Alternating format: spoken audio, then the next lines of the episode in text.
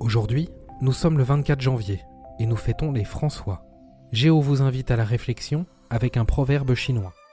L'argent est une richesse morte. Les enfants sont une richesse vivante.